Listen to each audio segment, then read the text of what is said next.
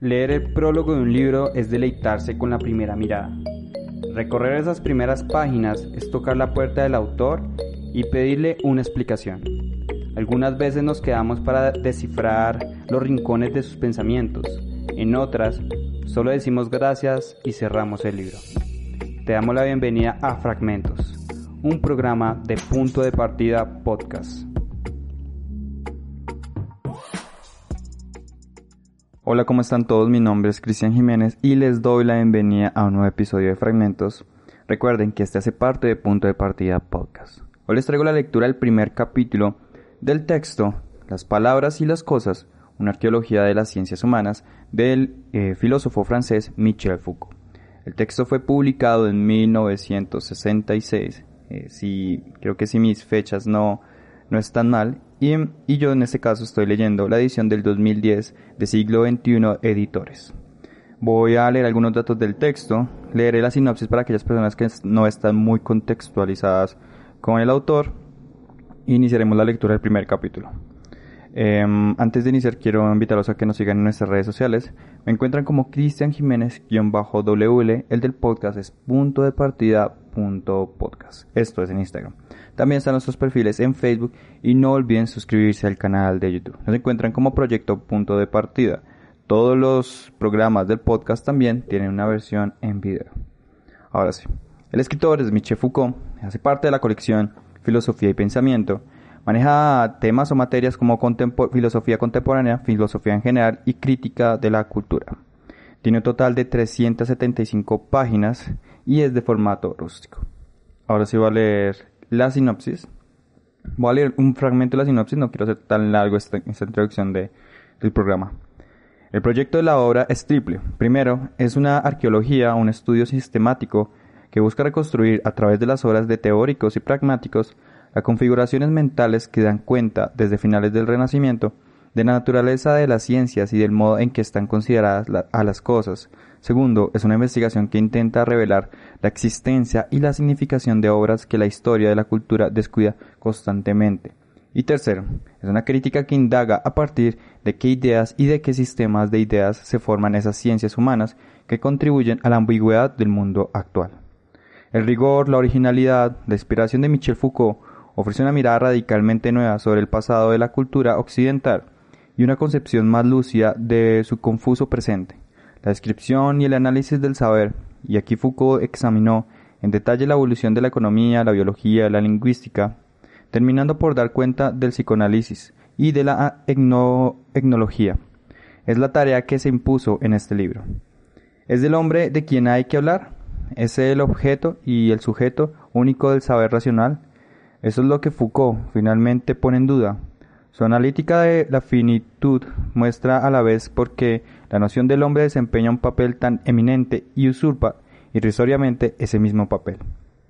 Ahora sí, iniciamos la lectura del primer capítulo del texto, Las palabras y las cosas, una arqueología de las ciencias humanas, del francés Michel Foucault. Primera parte 1. Las meninas.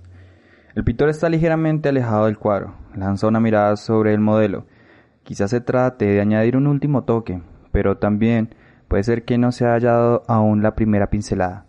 El brazo que sostiene el pincel está replegado sobre la izquierda, en dirección de la paleta. Esta, por un momento, inmóvil entre la tela y los colores. Esta mano hábil depende de la vista, y la vista, a su vez, descansa sobre el gesto suspendido, entre la fina punta del pincel y el acero de la mirada. El espectáculo va a desplegar su volumen, pero no sin un sutil sistema de esquivos.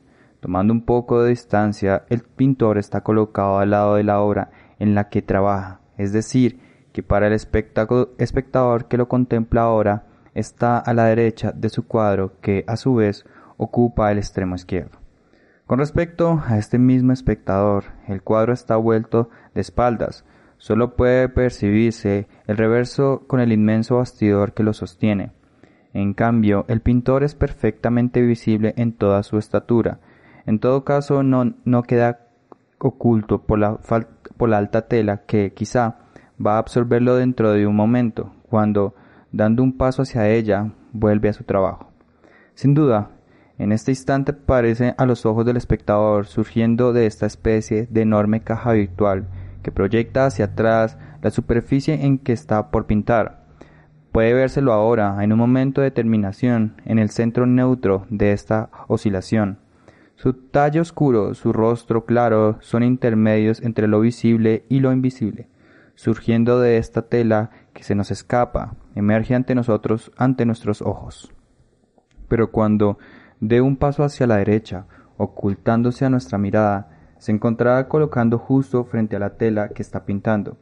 Entrará en esa región en la que su cuadro, descuidado por un instante, va a hacerse visible para él sin sombras ni reticencias, como si el pintor no pudiera ser visto a la vez sobre el cuadro en el que lo representa y ver aquel en el que se ocupa un representar algo. Reina en el umbral de estas dos visibilidades incompatibles. El pintor mira, el rostro ligeramente vuelto y la cabeza inclinada hacia el hombro, fija un punto invisible, pero que nosotros, los espectadores, no podemos asignar fácilmente, ya que este punto somos nosotros mismos, nuestro cuerpo, nuestro rostro, nuestros ojos. Así pues, el espectáculo que él contempla es dos veces invisible, porque no está representado en el espacio del cuadro y porque se sitúa justo en este punto ciego, en este recuadro esencial en el que nuestra mirada se, sustrae a nosotros mismos en el momento en el que la vemos. Sin embargo, ¿cómo podríamos evitar ver esta invisibilidad que está bajo nuestros ojos, ya que tiene en el cuadro mismo su equivalente sensible, su figura sellada. En efecto, podría adivinarse lo que el pintor ve si fuera posible lanzar una mirada sobre la tela en la que trabaja, pero de esta solo se percibe la trama, los montantes en la línea horizontal y en la vertical, el sostén oblicuo del caballete, el alto rectángulo monótono que ocupa toda parte izquierda del cuadro real y que figura al revés de la tela representada restituye, bajo las especies de una superficie, la invisibilidad en profundidad de lo que el artista contempla.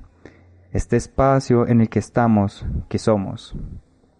Desde los ojos del pintor hasta lo que ve, está trazada una línea imperiosa que no sabríamos evitar. Nosotros, los que contemplamos, atraviesa el cuadro real y se reúne, delante de su superficie, en ese lugar desde el que vemos al pintor que nos observa. Este punteado nos alcanza irremisiblemente y nos obliga a la representación del cuadro. En apariencia, este lugar es simple, es de pura reciprocidad. Vemos un cuadro desde el cual, a su vez, nos contempla un pintor.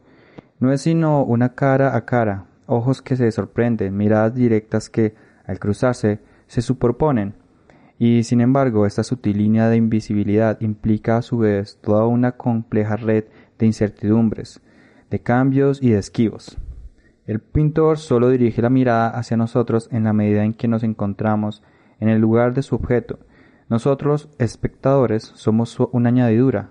Acogidos bajo esta mirada, somos perseguidores por ella, reemplazados por aquello que siempre ha estado ahí delante de nosotros. El modelo mismo, pero a la inversa, la mirada del pintor, dirigida más allá del cuadro al espacio que tiene enfrente, acepta tantos modelos cuantos espectadores surgen. En este lugar preciso, aunque indiferente, el contemplar y el contemplado se intercambian sin cesar. Ninguna mirada es estable, o mejor dicho, en el surco neutro de la mirada que traspasa perpendicularmente la tela, el sujeto y el objeto, el espectador y el modelo cambian su papel hasta el infinito. La gran tela vuelta de la extrema izquierda del cuadro cumple aquí su segunda función. Obstinadamente invisible, impide que la relación de las miradas llegue nunca a localizarse ni a establecerse definitivamente. La fijeza opaca que hace reinar en un extremo convierte en algo siempre inestable el juego de la metamorfosis que se establece en el centro entre el espectador y el modelo. Por el hecho de que no vemos más que este revés, no sabemos quiénes somos ni lo que hacemos, vemos o nos ven? En realidad, el pintor fija un lugar que no cesa de cambiar de un momento a otro. Cambia de contenido, de forma, de rostro, de identidad, pero la inmovilidad atenta de sus ojos nos hace volver a otra dirección, otra dirección que ya ha seguido con frecuencia y que, muy pronto, sin duda alguna, seguirán de nuevo, la de la tela inmóvil sobre la cual pinta o quizás se ha pintado ya hace tiempo y para siempre, un retrato que jamás se borrará. Tanto que la mirada soberana del pintor impone un triángulo virtual que define en su recorrido este cuadro de un cuadro. En la cima, único punto visible, los ojos del artista. En la base, a un lado, el sitio invisible del modelo y del otro, la figura probablemente embosada sobre la tela vuelta. En el momento en el que colocan al espectador en el campo de su visión, los ojos del pintor lo apresan, lo obligan a entrar en el cuadro, le asignan un lugar a la vez privilegiado y obligatorio, le toman su especie luminosa y visible y la proyectan sobre la superficie inaccesible de la tela vuelta. Ve que su invisibilidad se vuelve visible para el pintor y es traspuesta en una imagen definitivamente invisible para él mismo. Sorpresa que se multiplica y se hace a la vez más inevitable aún por un lazo marginal. En el extremo, en la extrema derecha, el cuadro recibe su luz de una ventana representada de acuerdo con una perspectiva muy corta. No se ve más que el marco, de modo que el flujo de la luz que derrama baña a la vez, con una misma generosidad, dos espacios vecinos, entrecruzados, pero irreductibles. La superficie de la tela, con el volumen que ella representa, es decir, el estudio del pintor o el salón en el que ha instalado su caballete, y, adelante de esta superficie, el volumen real que ocupa el espectador, o aún el sitio irreal del modelo. Al recorrer la pieza de derecha a izquierda, la amplia luz dorada lleva a la vez al espectador hacia el pintor y el modelo hacia la tela. Es también, es ella también la que, al iluminar al pintor, lo hace visible para el espectador y hace brillar como otras tantas líneas de oro a los ojos del modelo el marco de la tela enigmática en la que su imagen trasladada va a quedar encerrada. Esta ventana extrema, parcial, apenas indicada, libera una luz completa y mixta que sirve de lugar común a la representación. Equilibra al otro extremo del cuadro la tela invisible, así como ésta, dando la espalda a los espectadores, se repliega contra el cuadro que la representa y forma, por la superposición de su dorso, invisible sobre la superficie del caballete, el lugar inaccesible para nosotros, donde centella la imagen por excelencia. Así también la ventana, pura abertura, instaura un espacio tan abierto cuando cerrado el otro, tan común para el pintor, para los personajes, para los modelos, para el espectador, cuán solitario, cuán solitario es, solitario es, ya que nadie lo mira ni aun el pintor. Por la derecha, se derrama por una ventana invisible el volumen puro de una luz que hace visible toda la representación. A la izquierda se extiende al otro lado de su muy visible trama, la superficie que esquiva la representación que porta. La luz, al inundar la escena, quiero decir, tanto la pieza como la tela, la pieza representa sobre la tela y la pieza en la que se halla colocada la tela, envuelve a los personajes y a los espectadores y los lleva, bajo la mirada del pintor, hacia el lugar en el que va a representar su pincel.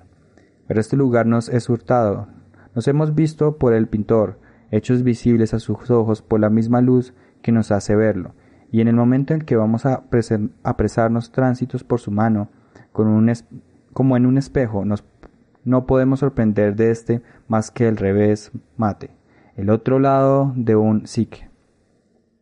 Ahora bien, exactamente enfrente de los espectadores, nosotros mismos, sobre el muro que constituye el fondo de la pieza, el autor ha representado una serie de cuadros, y aquí que entre todas estas telas colgadas hay una que brilla con un esplendor singular. Su marco es más grande, más oscuro que el de las otras, sin embargo, una fina línea blanca lo dobla hacia el interior, difundiendo sobre todo su superficie una claridad difícil de determinar pues no viene de parte alguna, sino de un espacio que le sería interior. En esta extraña claridad aparecen dos siluetas y sobre ellas, un poco más atrás, una pesada cortina púrpura. Los otros cuadros solo dejan ver algunas manchas más pálidas en el límite de una oscuridad sin profundidad. Este, por el contrario, se abre a un espacio en retroceso donde formas irreconocibles se escalonan dentro de una claridad que sólo a ellas pertenece. Entre todos estos elementos destinados a ofrecer representaciones, pero que las impugnan, las hurtan, las esquivan por su posición o su distancia, solo, se funciona, solo este funciona con toda honradez y deja ver lo que debe mostrar. A pesar de su alejamiento, a pesar de la sombra que lo rodea, pero es que no se trata de un cuadro, es un espejo. En fin, ofrecen este encanto del doble que rehusan tanto las pinturas alejadas como esa luz del primer plano con la tela irónica. De todas las representaciones que representa el cuadro, es la única visible, pero nadie la mira, de pie al lado de su tela, con la atención fija en su modelo, el pintor no puede ver este espejo que brilla tan dulcemente detrás de él. Los otros personajes del cuadro están, en su mayor parte, vueltos hacia lo que debe pasar adelante, hacia la clara invisibilidad que bordea la, la, tela, hacia este balcón de luz donde sus miradas ven a quienes lo ven, y no hacia esa cavidad sombría en la que se cierra la habitación donde están representados. Es verdad que algunas cabezas se ofrecen de perfil, pero ninguna de ellas está lo suficientemente vuelta para ver, como para ver, al fondo de las piezas este espejo desolado, pequeño rectángulo reluciente, que sólo es visibilidad, pero sin ninguna mirada que pueda apoderarse de ella, hacerla actual y, y gozar del fruto, maduro de pronto de su espectáculo. Hay que reconocer que esta indiferencia es correspondida por el espejo, no refleja nada, en efecto, de todo lo que se encuentra en el mismo espacio que él, ni el pintor que le vuelve la espalda, ni a los personajes del centro de la habitación. En su clara profundidad no ve lo visible. En la pintura holandesa era tradicional que los espejos representaran un papel de duplicación. Repetían lo que se daba una primera vez en el cuadro, pero en el interior de un espejo irreal, modificado, encogido, curvado, se veía en él lo mismo que en primera instancia en el cuadro. Si bien descompuesto y recompuesto según una ley diferente, aquí espejo no dice nada de lo que ya se ha dicho. Sin embargo, su posición es poco más o menos central, su borde superior está exactamente sobre la línea que parte en dos la altura del cuadro, ocupa sobre el muro del fondo una posición media, cuando menos en la parte del muro que vemos. Así pues, debería ser atravesado por las mismas líneas perspectivas que el cuadro mismo.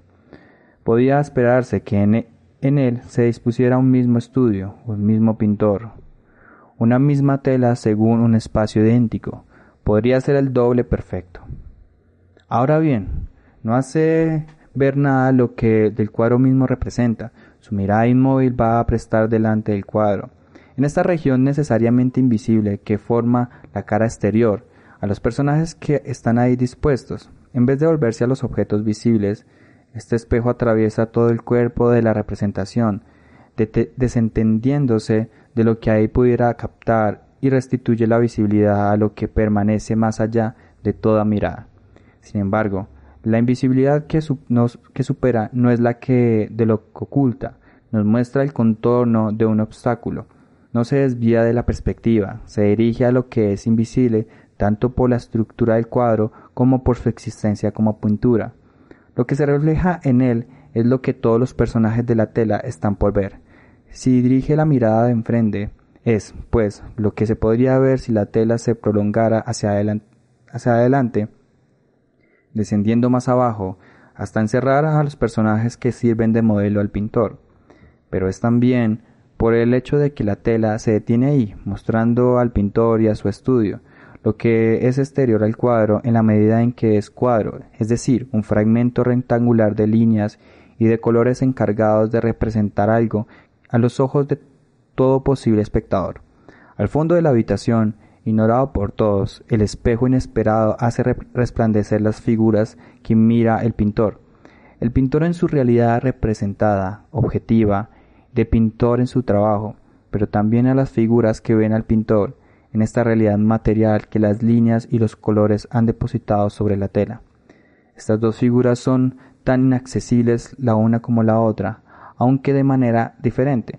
La primera por un efecto de composición propio del cuadro, la segunda por la ley que preside la existencia misma de todo cuadro en general.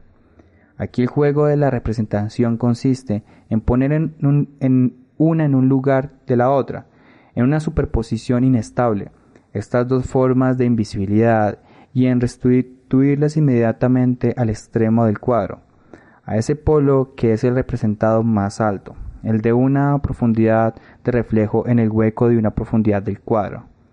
El espejo asegura una metasis de la visibilidad que hiere a la vez al espacio representado en el cuadro y a su naturaleza de representación. Permite ver en el centro de la tela lo que por el cuadro es dos veces necesariamente invisible. Extraña manera de aplicar al pie de la letra, pero dándole vuelta el consejo que el viejo Pacheco dio, al parecer, a su alumno cuando éste trabajaba en el estudio de Sevilla. La imagen debe salir del cuadro.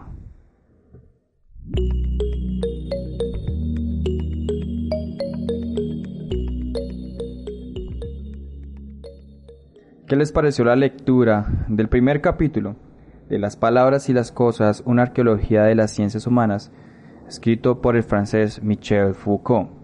Eh, este primer capítulo hace una referencia a descripción del cuadro, del famoso cuadro del pintor Diego Velázquez, Las Meninas, eh, que fue terminado en 1656. Hay unos pequeños datos históricos.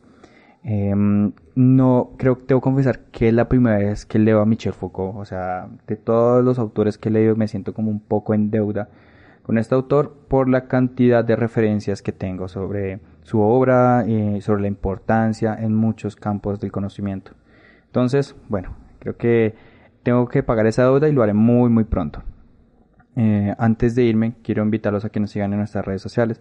Mi nombre es Cristian Jiménez. Bueno, otra vez, creo que debo eh, ahí modificar esa parte. Eh, quiero invitarlos a que nos sigan en nuestras redes sociales. Me encuentran como Cristian Jiménez-WL del podcast es punto de partida punto podcast. También están nuestros perfiles en Facebook y no olviden suscribirse al canal de YouTube. Nos encuentran como Proyecto Punto de Partida. Todos los programas del podcast también tienen una versión en video. Ahora sí, mi nombre es Cristian Jiménez. Este fue un nuevo episodio de Fragmentos, un programa que hace parte de Punto de Partida Podcast. Nos vemos en una siguiente ocasión. Un abrazo.